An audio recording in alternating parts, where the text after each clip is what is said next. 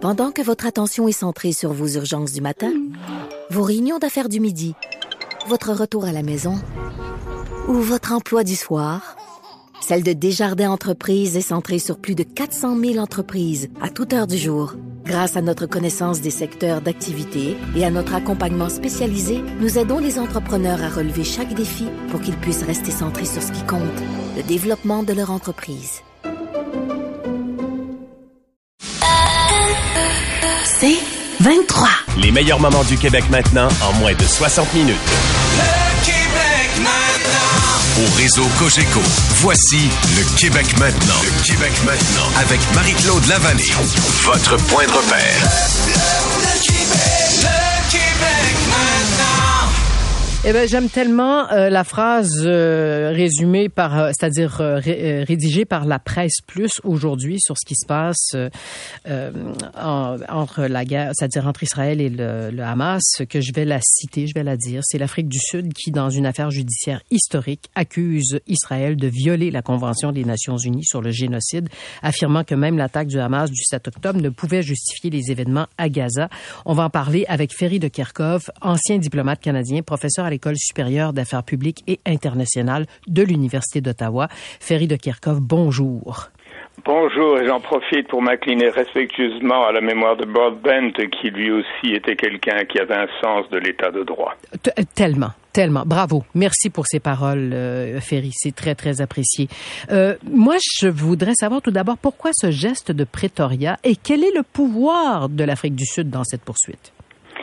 Alors, écoutez, comme étant l'Afrique du Sud est sortie évidemment d'une crise monumentale euh, du, du fameux euh, la, la, la séparation terrible entre les blancs et les noirs qu'on a appelé un apartheid Oui. tout à fait euh, fondamental, et depuis toujours, euh, au fond, le mouvement sud-africain qui est au pouvoir depuis l'avènement de, de, de, de- au fond, de la justice dans ce pays euh, a toujours été à la défense d'Israël, qui pour parce que la, défense des Palestiniens, Des en Palestiniens, Israël, dans oui, la mesure où ils estiment, ils estiment que ils- la- les Palestiniens souffrent exactement de l'apartheid dont ils ont souffert eux-mêmes. Donc, si vous voulez, dans le contexte sud-africain, c'est presque théologique. Alors, c'est pour ça que ce n'est pas du tout étonnant qu'ils aient lancé ça. Et d'un autre côté, la réaction israélienne ne m'étonne absolument Ah, non, pas parce non, que quand même la voix de l'Afrique du Sud, c'est quand même assez colossal et assez costaud. Alors je crois que c'est vraiment ça le point de départ en réponse à votre question. Oui, et je me permets de citer justement, c'est Nelson Mandela qui avait déjà dit,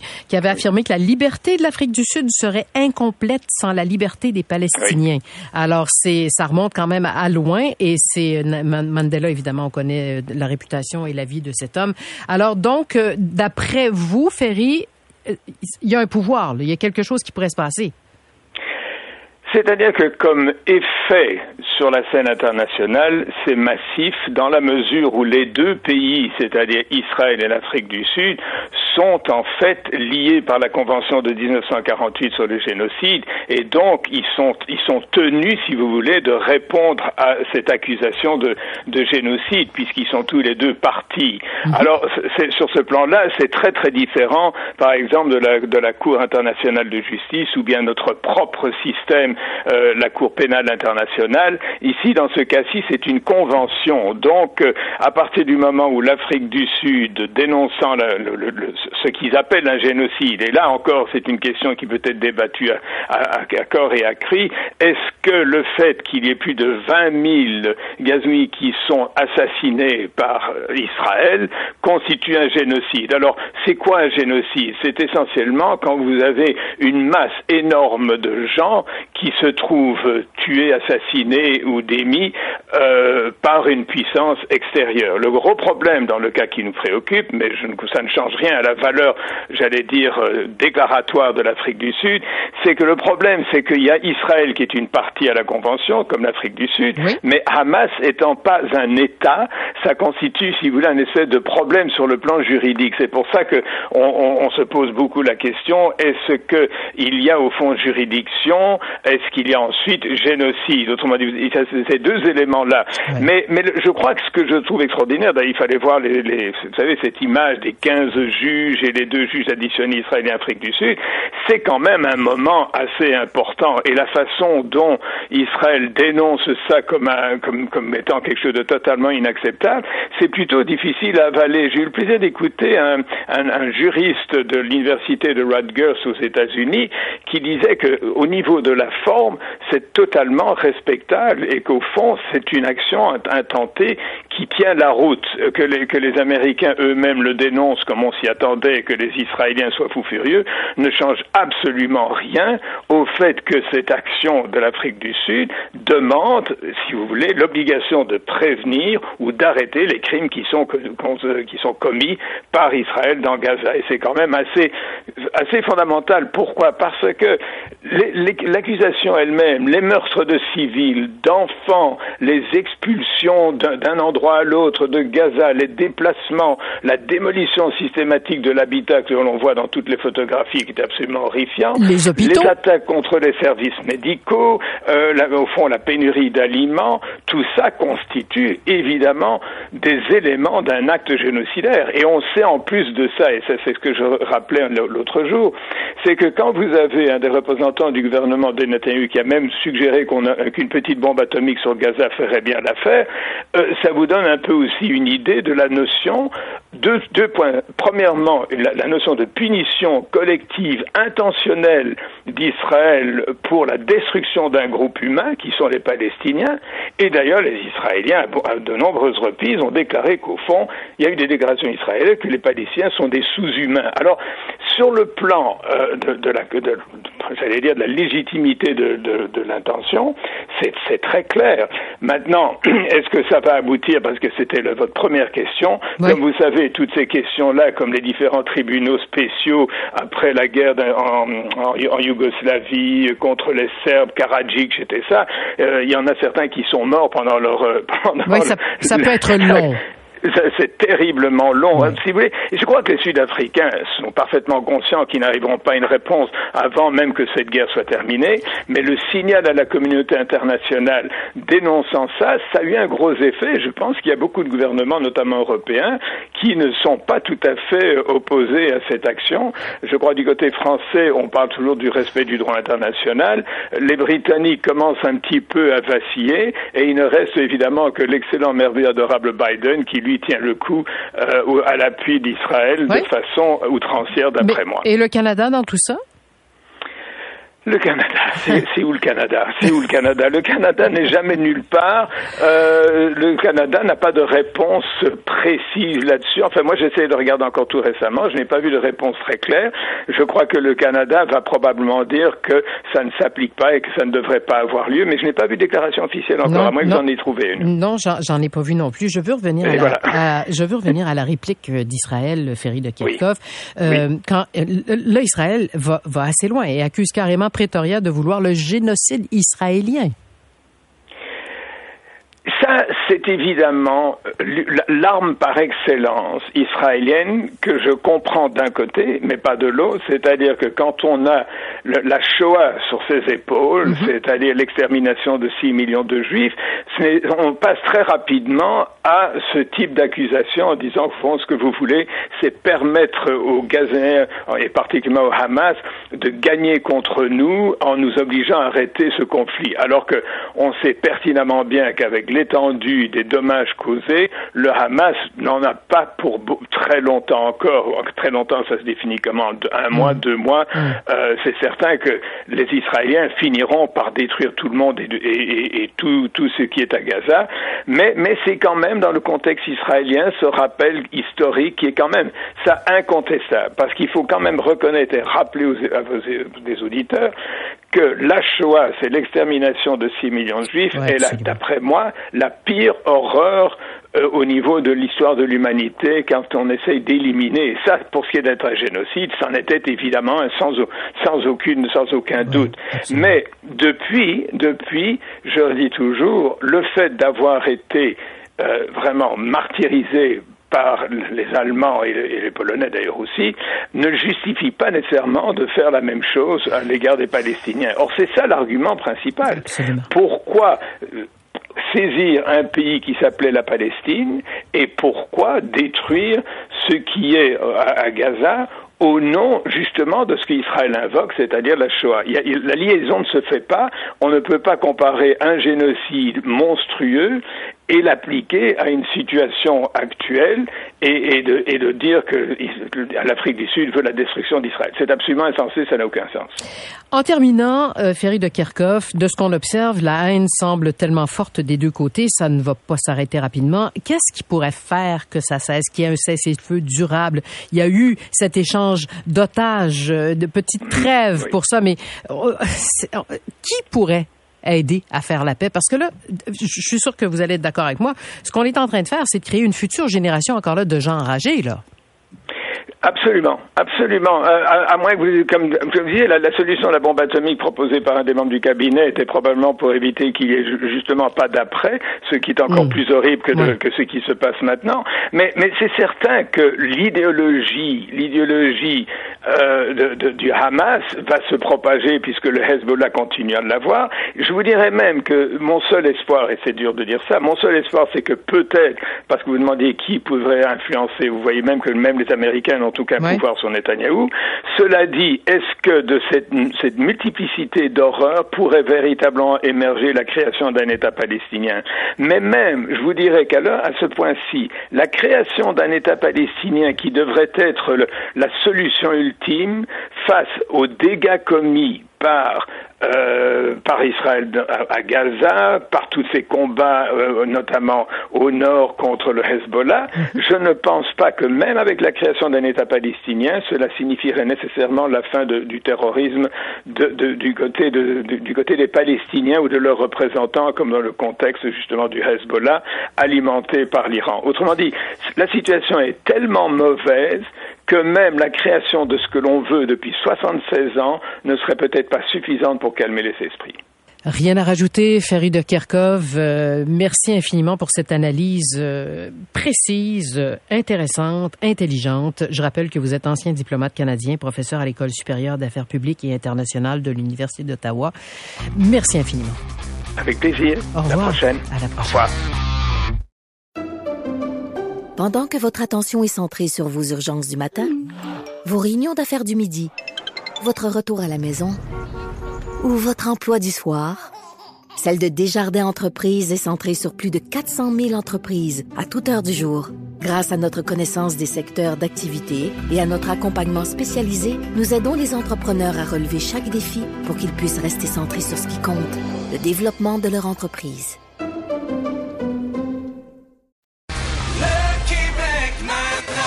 Au réseau Cogeco. Voici le Québec maintenant. Le Québec maintenant avec Marie-Claude Lavallée.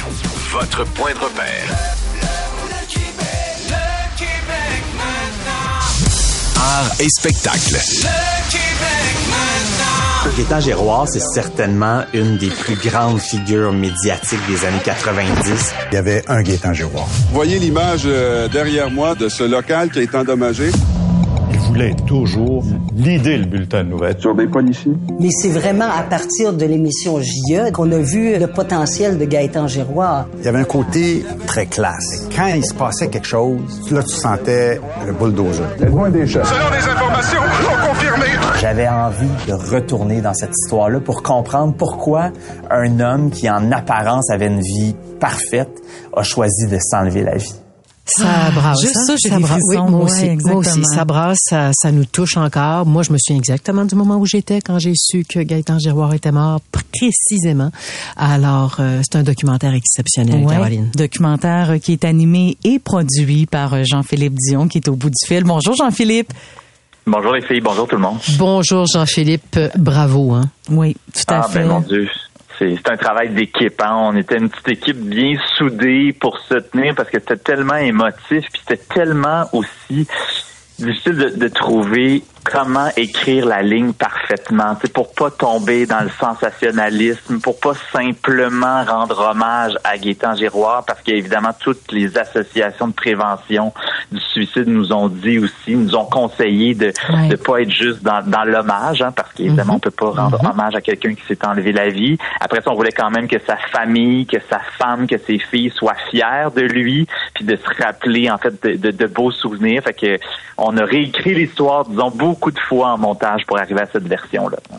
Mais moi, je trouve que c'est un documentaire euh, qui fait réfléchir. Tu sais, c'est un bon rappel également, Jean-Philippe, premièrement, pour, pour les gens euh, qui nous entourent. Mais, euh, tu sais, des fois, on oublie, on regarde peut-être un peu plus son nombril, puis on oublie d'être à l'écoute ou observateur des autres. Donc, je trouve que c'est un bon rappel aussi à ce moment-là, ce documentaire-là. Moi, j'ai envie de savoir, Jean-Philippe, tu sais, on parle de la performance de Gaëtan Giroir, qui travaillait énormément. C'est un anxieux, c'est un émotif.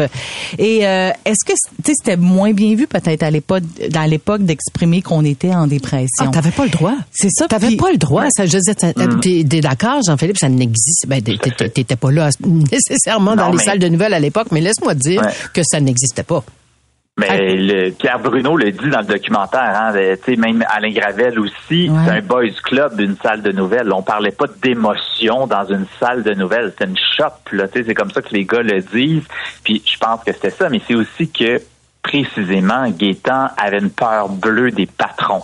Donc lui, de penser qu'un patron pourrait penser qu'il n'allait pas bien puis qu'il pourrait perdre sa, jo- sa job, c'était une obsession. Et ce, depuis le tout début de sa carrière, là, depuis ses premières années à la radio à Granby. Ou qui avait une faiblesse. C'est ça aussi qui est Ouais. difficile à, à Ouais. admettre pour quelqu'un qui est aussi fort que lui, solide que lui, fonceur que lui, beau, il y a tout pour lui, puis en même temps, euh, grande, grande fragilité en dedans. Ouais, grande Ouais, détresse. puis, Vous l'avez vu sûrement dans l'extrait. Il y a un extrait que Justine Cazin me présente, en fait, où Gaétan va donner une conférence devant un cercle de femmes, là, quelques jours avant son décès, où il dit qu'il va bien, qu'il est heureux, qu'il aime ses enfants, sa famille, son, son travail.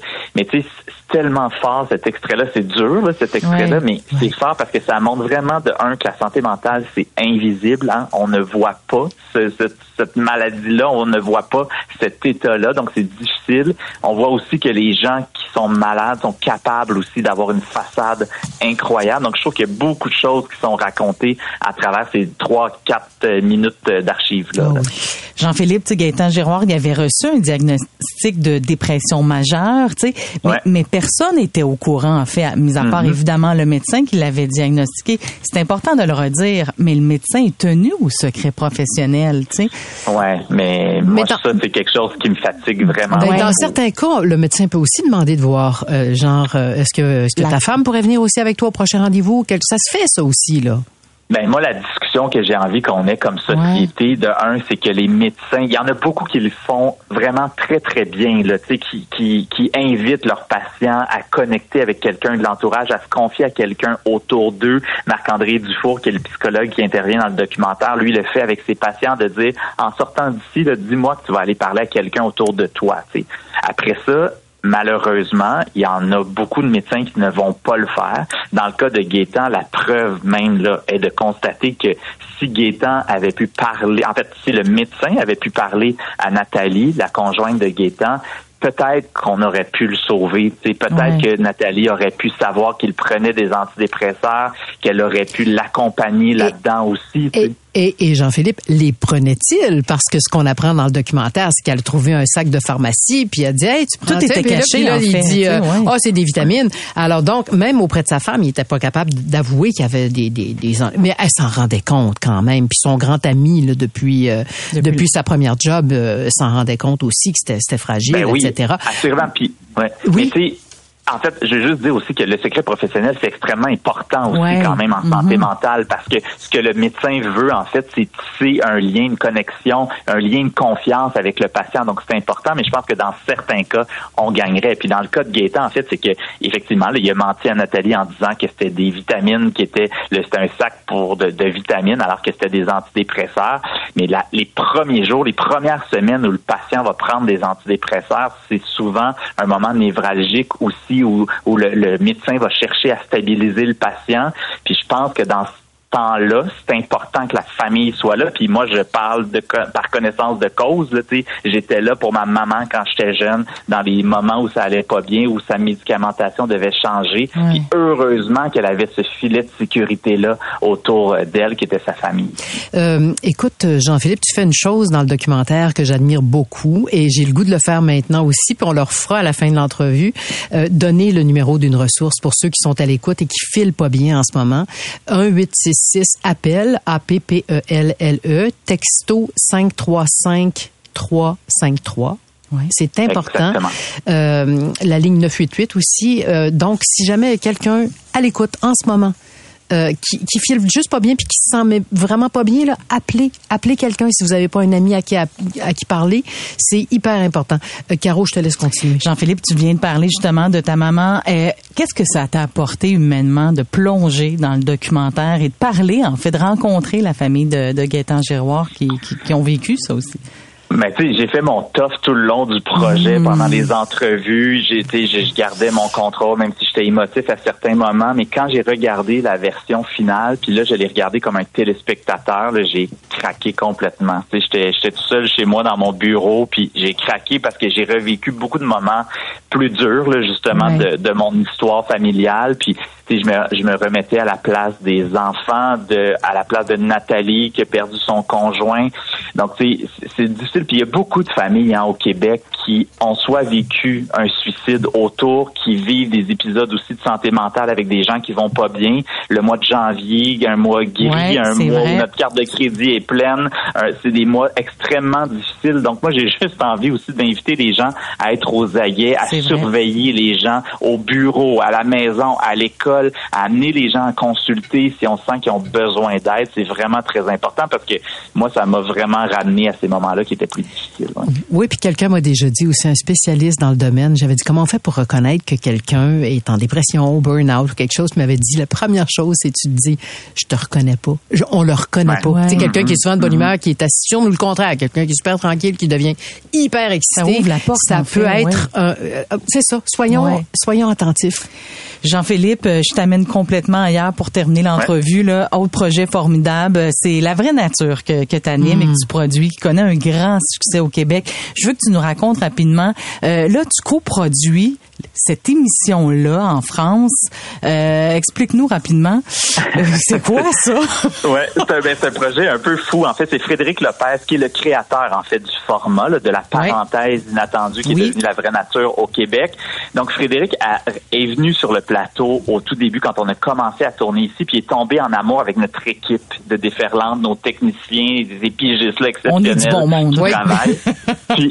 et qui sont vraiment vraiment le fun, puis il trouvait talentueux, puis il avait envie de travailler avec notre équipe. Donc il a imaginé un concept en fait c'était vraiment un spécial comme ça pour France 2 qui a été présenté cette semaine. Donc, trois personnalités, entre autres Gérard Jugnot, là, qu'on a vu dans les choristes. Donc, trois grandes personnalités françaises qui sont débarquées ensemble pour parcourir, en fait, un parcours qu'on avait aménagé pour eux dans Charlevoix, sur la Côte-Nord. Donc, ils ont dormi à la Belle Étoile, ils ont cuisiné autour du feu. Et finalement, ce qui est très drôle pour les Québécois, c'est qu'on comprend que ça n'a pas de bon sens, mais ils sortent du bois à Charlevoix, ils arrivent chez Garou en Estrie. Wow. On peut imaginer qu'ils ont pris un Jean-Philippe. véhicule. Ouais, T'as toujours falloir- des projets oui, formidables. va Vraiment un grand se merci. laisser, Je veux oui. rappeler le documentaire, c'est ce Oui. soir à TVA, à TVA 21h. Et le numéro 1866 appel ou 988. Très important de le rappeler. Merci, Merci, beaucoup. Jean-Philippe. Bravo Jean-Philippe. Merci à vous. Bravo. À bientôt. Merci beaucoup. Je pense que c'est pour ça qu'on doit se souvenir de Gaëtan. Parce que oui, en apparence, il était un géant. Mais intérieurement, ben, il était fragile.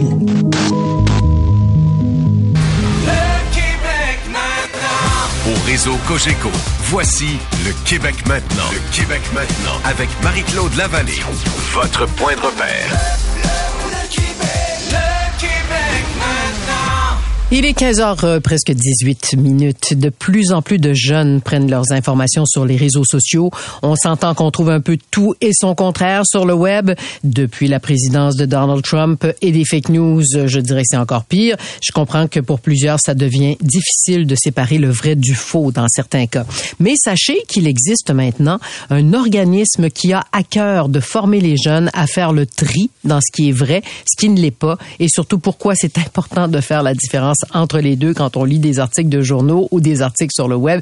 Lynn Pagé, ancienne directrice de l'information à la radio de Radio-Canada, ancienne collègue pour moi, a créé l'organisme CQEMI, c'est-à-dire le Centre québécois d'éducation aux médias et à l'information.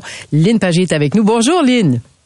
Oui, bonjour Marie-Claude. Comment C'est un grand plaisir de te parler aujourd'hui. Vice versa, je suis ravie de te retrouver, ma chère Lynn, et ravie de voir que tu es à la direction de cet organisme. Ça, ça, ça, ben, remarque, ça, ça ne fait que que me prouver une fois de plus à quel point ce métier tu l'as dans le cœur, dans les tripes, et que tu tiens à continuer à, à faire œuvre utile dans ce domaine. Alors, explique-nous un peu le mandat et le fonctionnement de CQEMI. Mais écoute, c'est une expérience qu'on a commencé, un groupe de journalistes euh, avec des gens de l'agence Science Presse, Eve Beaunet, Pascal Lapointe, et à la FPJQ à l'époque, qui était la, Fédération professionnelle des journalistes du Québec. Euh, je m'inquiétais moi de ce phénomène, se mentionner Donald Trump fake news. Hein. À tout moment, de- tout, le monde avait ce- cette expression-là à la bouche, et je me suis dit, il y a quelque chose qui se passe. Euh, les fausses nouvelles, euh, Marie-Claude, tu sais que c'est pas nouveau, hein, ça a déjà porté le nom de propagande ou d'autres choses. Ce qui est nouveau, c'est la vitesse à laquelle ça se propage. Hein. Une fausse nouvelle, là, ça peut faire le tour de la planète en moins de, quelques minutes, moins d'une minute. Alors, on s'était dit, il faudrait euh, euh, euh, informer les jeunes. Les jeunes qui, prennent leurs informations, surtout sur les réseaux sociaux, TikTok, euh, Instagram, etc., il faudrait leur faire une, petite formation qui soit donnée par un journaliste pour qu'ils s'aperçoivent aussi que, les, journalistes, ben, c'est des gens en chair et en os. Hein. C'est pas pas des ordinateurs qui fabriquent les informations, les nouvelles. Ce sont des gens qui travaillent. Et il faudrait aller dans les écoles. Et on a formé, on a créé à ce moment-là un atelier qui s'appelle 30 secondes avant d'y croire. Euh, L'idée de base, c'est de dire aux jeunes, écoutez, avant de partager une information, prenez au moins le temps de voir d'où ça vient. Est-ce que c'est daté? Est-ce que c'est signé? Est-ce que vous pouvez aller voir, euh, euh, souvent sur les sites, il y, a un petit, il y a un petit onglet à propos. Allez voir si ces gens-là ont pignon sur rue, si ça existe. Et rapidement, parfois, on peut se rendre compte ben, que c'est pas sérieux. Et ça vaut pas la peine de partager ça. Alors, on a commencé ça en 2018 et, euh, au, au sein de la FPGQ, donc la fédération, et rapidement, on a été débordé par les demandes des enseignants, ce qui a amené la création du Centre québécois d'éducation et à l'information. C'est maintenant un organisme euh, sans lucratif qui vraiment fait ça, offre des ateliers dans les écoles, surtout le deuxième cycle du secondaire, mais bientôt on aura quelque chose pour les élèves du primaire, et on offre aussi toutes sortes d'outils sur notre site. Les gens peuvent aller voir, c'est cqemi.org. Il y a une boîte à outils, il y a des articles, il y a des vidéos, il y a des conseils, il y a toutes sortes de choses, et les enseignants peuvent s'inscrire et par région, peuvent s'inscrire par région et peuvent être jumelés à un journaliste qui pourra aller offrir un atelier dans leur classe. Et l'atelier ressemble à quoi? Ça dure combien de temps, par exemple? Et c'est un atelier qui dure euh, moins d'une heure, donc c'est la période, hein, la période de, euh, de, classe, soit dans un cours de français ou de géographie ou d'histoire ou même de sciences. Et le journaliste est équipé d'un PowerPoint dans lequel on, on a mis des exemples, on a mis des explications. Il y a aussi euh, de, l'interaction avec les élèves, essayer de deviner si c'est vrai, si c'est faux, quel est l'indice qui peut vous dire que c'est vrai? La nouvelle, parfois, elle peut être totalement farfelue.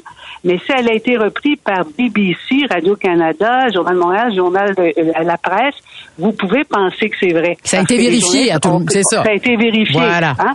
C'est ça. Elle est complètement farfelue, la nouvelle. On a- C'est une nouvelle d'un éléphant dans les rues, en Inde, en tout cas. Mais l'histoire était vraie. Tandis qu'il y a une autre histoire qui peut paraître très vraisemblable, mais c'est faux. C'est- C'est la source qui est importante, hein, la vérification qui a été faite.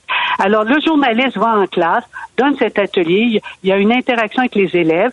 Donc, tout le cours porte sur comment bien s'informer, la lutte à la désinformation. Puis, il y a quand même un petit moment à la fin où le journaliste peut parler de son métier. Hein, parce que il y a un double, y a y a un double objectif à ces ateliers-là, c'est de montrer que la presse a un rôle en démocratie, un rôle essentiel, Tellement. et que les, les journalistes doivent respecter des règles.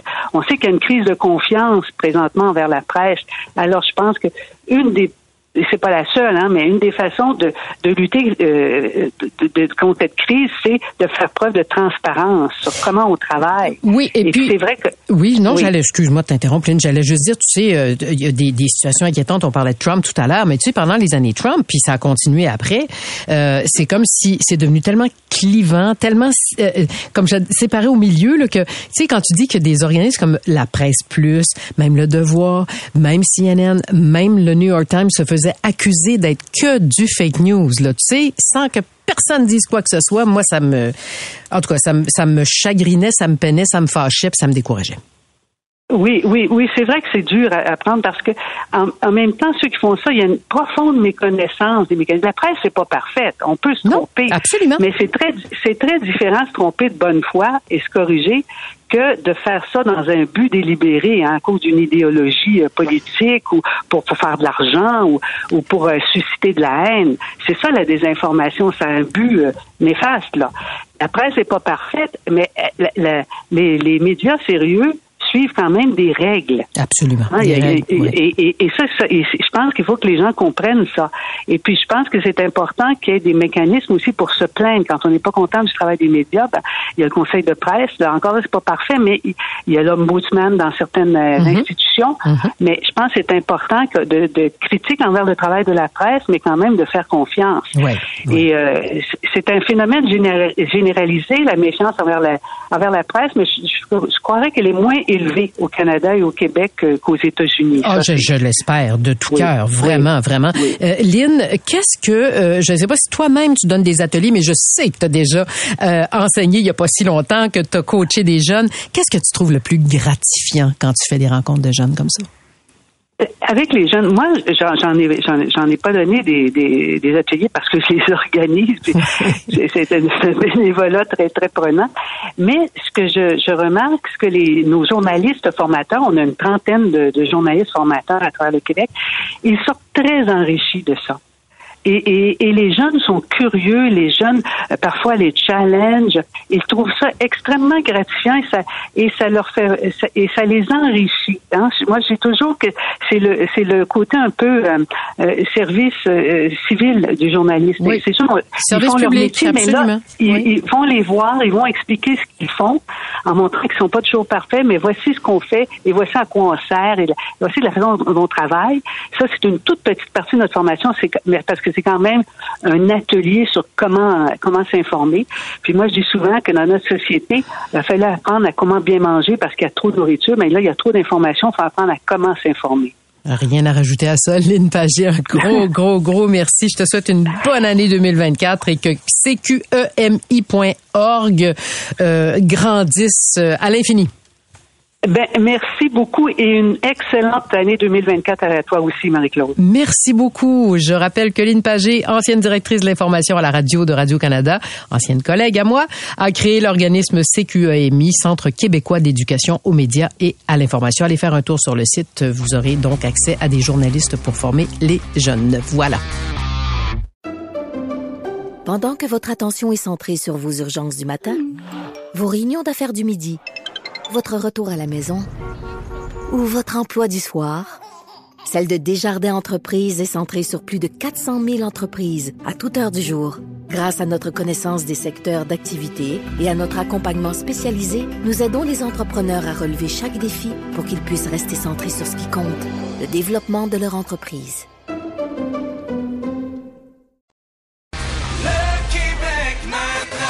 Au réseau Cogeco, voici le Québec maintenant. Le Québec maintenant avec Marie-Claude Lavallée. Votre point de repère.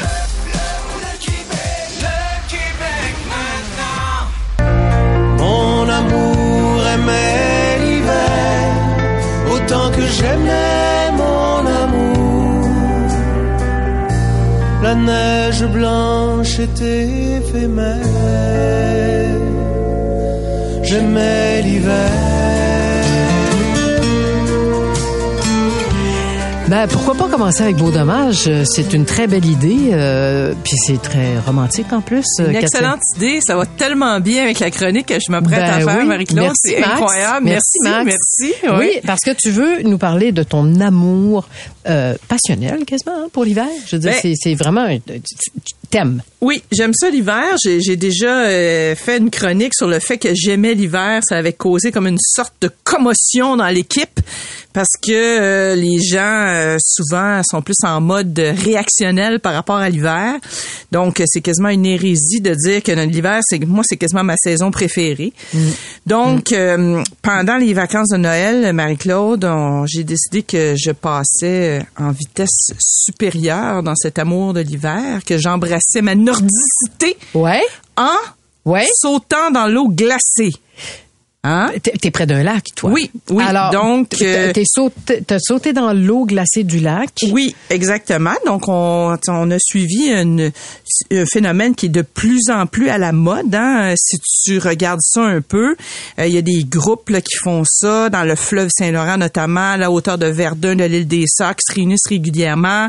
Donc, il y a des gens, des groupes de... Moi, je suis membre de groupes de nage en l'eau libre là, qui pratiquent ce sport-là, la, la nage très tard en automne. Donc, il fait l'eau est vraiment froide. Le corps s'habitue plus si on le fait tous les jours comme ça versus on se baigne pas à partir du mois de septembre puis le passe on sûr. plonge au mois de décembre. Écoute, j'imagine, je ne tu sais, je peux, je peux pas te dire, temps, mais là. moi je, je le fais le plus, je me baigne le plus tard possible. Mais j'avais jamais fait ça en hiver, tu sais. Donc pour me préparer, ben j'ai lu le, le livre de la poète Vanessa Bell. Je sais pas si tu as lu ce livre-là, Marie-Claude, Non, qui je est ne un l'ai pas très lu. beau livre qui s'appelle Fendre les eaux. Et elle, elle, euh, elle en a fait une pratique vraiment régulière de la baignade en eau froide. Et elle raconte donc comment elle fait, qu'est-ce que c'est, avec une très très belle plume. Évidemment, c'est une poète. Et, elle raconte donc qu'elle va un peu partout au Québec, euh, dans le fleuve, dans des lacs, dans des rivières, alors que l'air ambiant est à moins quelque chose et que l'eau est à à peine quelques degrés. Euh, donc, euh, elle, elle dispense des conseils très utiles. Donc, on, on est passé à l'action le 26 décembre. Oui, ben, je voulais dire, Katia, euh, que, euh, je sais pas si ton nom commence par un K, puis ça me fait penser à une autre personne dont le nom commençait par un K. Tu te souviens de Kate Hepburn, Catherine Hepburn, la grande Oui. actrice? Elle, elle se baignait dans la mer. C'est vrai? Du Connecticut. Oh Euh, boy. À l'année, là. Ah, ok. Tous les jours. Ben, Ça aussi, c'est quand même... Tout- euh, grosse discipline. C'est un bon défi. Oui, c'est un bon défi. Comment vous avez fait ça chez vous? Donc, nous, on a une maison sur le bord d'un lac. Alors, on s'est équipé, euh, évidemment, d'une d'une euh, Une perceuse. une perceuse, dans le fond, je sais pas comment appeler ça, mais euh, on en avait une manuelle par le passé, puis là, on en a acheté une électrique euh, à batterie, donc c'est beaucoup plus c'est beaucoup plus facile de percer un gros trou, parce que ça prend évidemment un gros trou d'à peu près 1,5 mètres de diamètre. Là, sais, C'est pas nécessairement besoin d'être euh, énorme. Donc, on prend, on s'est fait un petit, euh, un petit arrangement autour du trou, des vieux tapis, euh, quelque chose qui euh, descend dans le trou aussi pour pas remonter en frottant la glace, sans, dans le fond, pas se blesser sur la glace. gratiné. Une Mhm. petite corde reliée au quai, juste psychologiquement, avoir une petite corde, ça, ça aide. hein? Oui, si on a un choc trop fort, euh, de savoir qu'on peut sortir de l'eau facilement. Exact, Et là, ben arrive le moment où tu es en maillot de bain, tu es assis sur le tapis, et là, il faut que tu y ailles. Hein? D'un coup? D'un coup. Oh, moi, je suis allée d'un coup. Évidemment, il y a de, de- les gens là, des conseils d'usage, c'est de pas y aller d'un coup, c'est de d'y aller progressivement. Mais moi, euh, progressivement, je pense que ça m'aurait découragé. Donc moi, j'ai euh, j'ai j'ai embarqué direct dans l'eau. Donc évidemment, la réaction du corps, et il faut pas euh, s'effrayer de ça. La réaction du corps, c'est d'hyperventiler un petit peu là, parce que la, la- respiration augmente, parce que là, évidemment, on le corps est en situation, en quelque sorte, de survie. On était dans une eau à peu près à 2-3 degrés. Oh là là, hein. donc, euh, on peut pas être plus proche de la glace que ça. Il y avait d'ailleurs des petits morceaux de glace qui flottaient encore dans le trou. Là. Euh, euh, Katia, j'ai le goût de te demander euh, pourquoi? Pourquoi faire Pourquoi? ça? Ouais. Qu'est-ce que ça t'apporte? Ça, c'est la première question que tout le monde te pose, c'est pourquoi tu fais ça? Bon, euh, la raison est très simple. Ça donne un gros buzz. Après. Après. Parce Oui. que pendant, c'est t'as même pas le temps de réfléchir. C'est-à-dire que pendant, il faut euh, l'idée. Ben, D'abord, Marc-Claude, précision là, de, de, de comment dire de sécurité. Moi, je recommanderais vivement de se protéger les extrémités.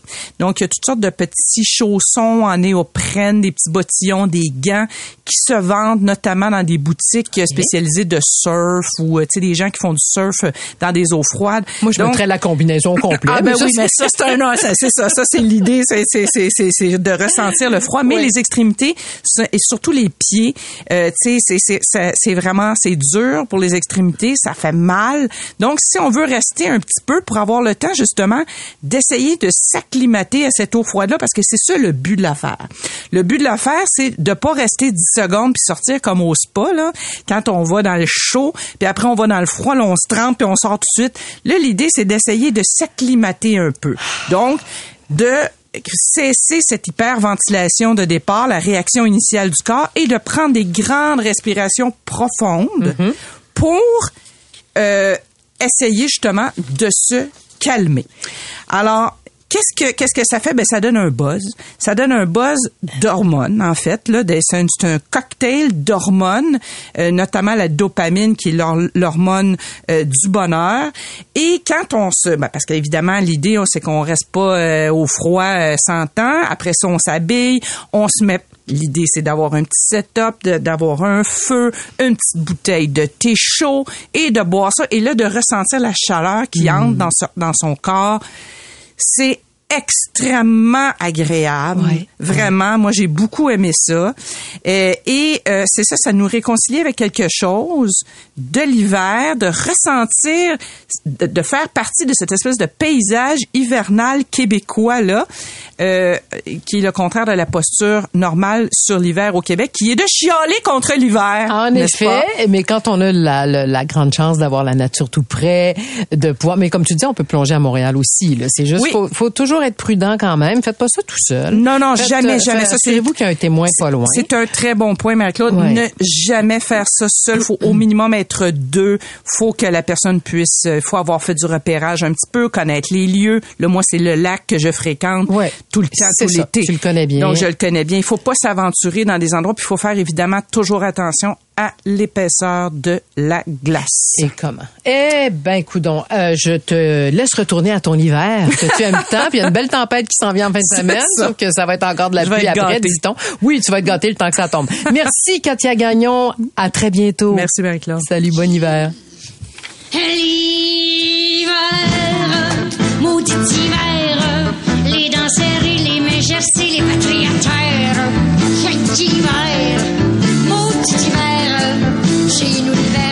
Fallait quand même faire une petite compensation, hein, Katia, pour ceux qui, ont écouté et qui ont dit, ben là, non, Elle est folle.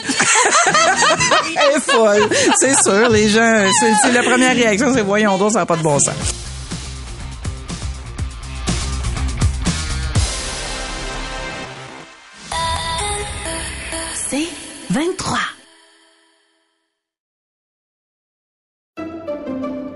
Pendant que votre attention est centrée sur vos urgences du matin, vos réunions d'affaires du midi, votre retour à la maison ou votre emploi du soir, celle de Desjardins Entreprises est centrée sur plus de 400 000 entreprises à toute heure du jour.